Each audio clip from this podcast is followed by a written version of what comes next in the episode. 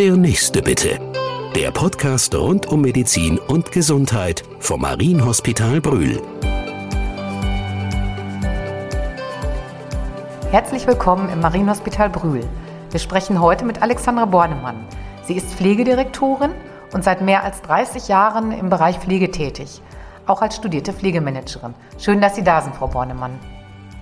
Ja, vielen Dank für die Einladung, Frau Ellerkamp. Ich freue mich auf unseren gemeinsamen Podcast heute.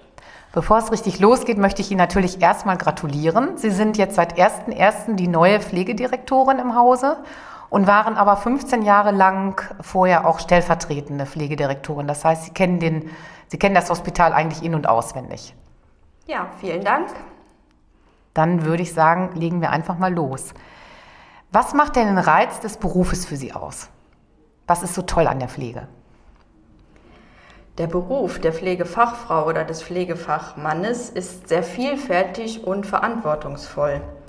Vor allen Dingen ist es eine sinnvolle Aufgabe und die einen jeden Tag neu herausfordert durch diesen Kontakt mit den Menschen, der einem jeden Tag wieder auch etwas zurückgibt. Also eigentlich viel Abwechslung im Spiel, wenn man das so hört. Genau. Also gerade die Teamarbeit, also man arbeitet gemeinsam mit anderen Pflegefachkräften, mit anderen Berufsgruppen im Krankenhaus, angefangen von den Ärzten, Physiotherapeuten, Ergotherapeuten, Sozialarbeitern, Seelsorgern, um nur einige zu nennen, mit denen man zusammenarbeitet. Das ist ein wichtiger Aspekt, der dazukommt. Wenn Sie so erzählen, Frau Bornemann, dann machen Sie uns das ja richtig schmackhaft. Aber von der Hand ist ja nicht zu weisen, dass eigentlich ein totaler Pflegemangel in Deutschland herrscht. Das Institut der deutschen Wirtschaft in Köln rechnet sogar damit, dass bis zum Jahre 2035, das sind ja jetzt gerade mal 13 Jahre, äh, bundesweit 307.000 Pflegekräfte fehlen. Das klingt natürlich erstmal so, oder wenn man die Zahlen sich anguckt, dass der Job ein Auslaufmodell ist. Oder sehen Sie da noch andere Chancen und Möglichkeiten? Als Auslaufmodell sehe ich diesen tollen Beruf nicht. In den, in den nächsten Jahren wird sich sicherlich einiges ändern und auch verändern müssen. Gerade die ganze Krankenhauslandschaft wird sich verändern, von der Finanzierung angefangen bis zur Personalsicherung. Aber das Wichtige ist, dass der Faktor Mensch bleibt und die Menschen, die darin arbeiten. Und da hat sich einiges schon getan in den letzten Jahren. Haben Sie da für uns vielleicht Beispiele, so dass Sie sagen, welche Anreize könnte, könnte es geben? Sprich Vergütung oder familienfreundliche Arbeitszeiten. Ist das in Ihrem Haus eigentlich Usus auch, oder?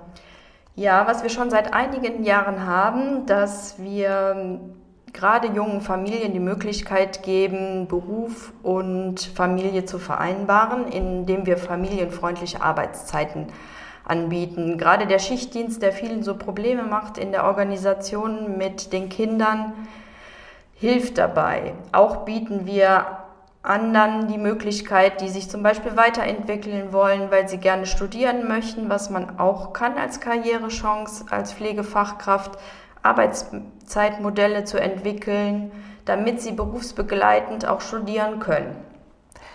Ist das für viele Ihrer Mitarbeiter in Ihrem Team? Sie haben, glaube ich, insgesamt, lassen Sie mich nochmal nachdenken, 200, 200 Pflegekräfte in Ihrem Haus? Oder? Ja, wenn man so mit, den Ausbildungs, äh, mit den Auszubildenden und den Praktikanten sind es über 300. Das ja. ist ja schon die größte Berufsgruppe in einem Krankenhaus. Das ist ja das eigentlich auch so, genau. Gehen wir noch mal einen Schritt zurück, Frau Bornemann. Das letzte war ja das Studium, was Sie erwähnt haben. Aber welche Voraussetzungen brauche ich eigentlich, wenn ich mich bei Ihnen als Pflegekraft bewerben möchte? Ja, das Allerwichtigste ist erstmal ein abgeschlossener Schulabschluss. Am besten eine gute mittlere Reife oder ein Abitur. Man kann aber auch mit einem Hauptschulabschluss in Verbindung mit einer abgeschlossenen zweijährigen Ausbildung einsteigen. Und was wir auch anbieten bei uns im Haus, was viele nutzen, wenn sie einen Hauptschulabschluss haben, dass sie erstmal eine Ausbildung zur Pflegefachassistentin machen. Das dauert ein Jahr und mit dem Abschluss kann man dann auch weitermachen und Pflegefachkraft werden.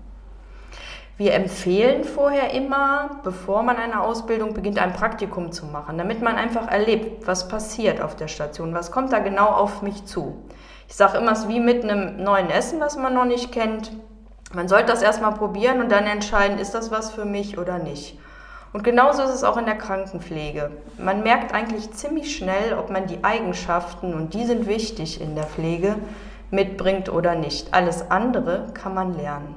Wäre das Praktikum dann eine Voraussetzung oder ist das so ein guter Tipp von Ihnen, dass Sie sagen, komm erst mal zu uns, schau dir das mal an, lauf mal mit den Kollegen mit, oder? Das empfehlen wir sehr. Ja, also ist das eigentlich schon gang und gäbe auch bei Ihnen im Auf Hause. jeden Fall. Ja. Wenn man jetzt die jungen Leute nimmt, also oder überwiegend die, die jüngere Generation, ähm, arbeiten Sie auch mit Social-Media-Kanälen? Also wie erreichen Sie eigentlich die jungen Menschen? Ja, seit ein paar Jahren arbeiten wir auch mit Social-Media-Kanälen. Das ist eine gute Sache, weil wir so an ganz viele Menschen rankommen. Auf allen Ebenen werden wir als Marienhospital bekannt und es ist ein niederschwelliges Angebot, dass die Menschen einfach vom Sofa aus Anfragen schicken können und kleine Bewerbungen schicken können. Für uns ist halt wichtig, hat der oder diejenige schon eine Ausbildung oder nicht oder ist da nur ein Interesse da? Und dadurch sind wir bekannter geworden und haben halt erlebt, dass unsere Anfragen auch sehr gestiegen sind. Und das machen Sie jetzt schon seit einigen Jahren? Ja, genau. Ah ja, okay. Sie haben uns jetzt viel über Perspektiven in der Pflege ähm, erzählt und auch äh, sehr eindrucksvoll nochmal geschildert, wie interessant diese Ausbildung ist oder was diesen Beruf auch ausmacht. Trotzdem äh, die sogenannten humanoiden Roboter, die es ja jetzt auch in der Pflege und in der Medizin gibt, also die Assistenten eigentlich, die durch künstliche Intelligenz gesteuert werden, werden ja auch in Pflegeeinrichtungen, teilweise in Altenheimen schon eingesetzt. Glauben Sie daran ganz persönlich, dass irgendwann die Robotermedizin oder Roboterpflege, wie auch immer, ähm, das Menschliche ablösen könnte in gewissen Teilen? Also ablösen komplett sehe ich nicht so. Ich denke, Roboter ist eine schöne Sache und da wird sicherlich auch viel passieren in den nächsten Jahren. Aber ich sehe das Ganze nur assistierend, weil das Wichtige ist das Zwischenmenschliche. Und das kann nur ein Mensch geben. Gerade das, die Nähe zu einem und das von Mensch zu Mensch, das muss erhalten bleiben. Aber als Unterstützung sehe ich das sehr wohl. Also ich kann mir gut vorstellen, dass eine Pflegekraft in Zukunft vielleicht mit einem Roboter gemeinsam einen Patienten versorgt und dieser Roboter unterstützt, dass die Pflegekraft nicht so stark heben und tragen und bewegen muss. Das Betten, das gibt es ja auch schon. Also dass die eine Automatik drin haben, dass die ganz leicht zu fahren sind.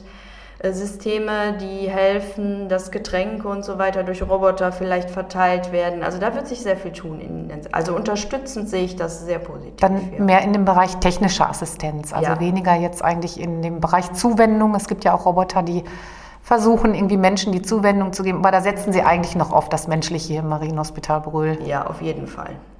Ja, Frau Bornemann, ich bedanke mich ganz herzlich. Ich wünsche Ihnen weiterhin, gerade jetzt in dieser neuen Funktion als Pflegedirektorin, ganz viel Freude, Spaß. Ich denke, das haben Sie auch schon ausgestrahlt hier im Podcast. Und es wird sich sicherlich noch ein weiteres Gespräch zum Thema Pflege ergeben. Vielen Dank. Ja, ich danke auch.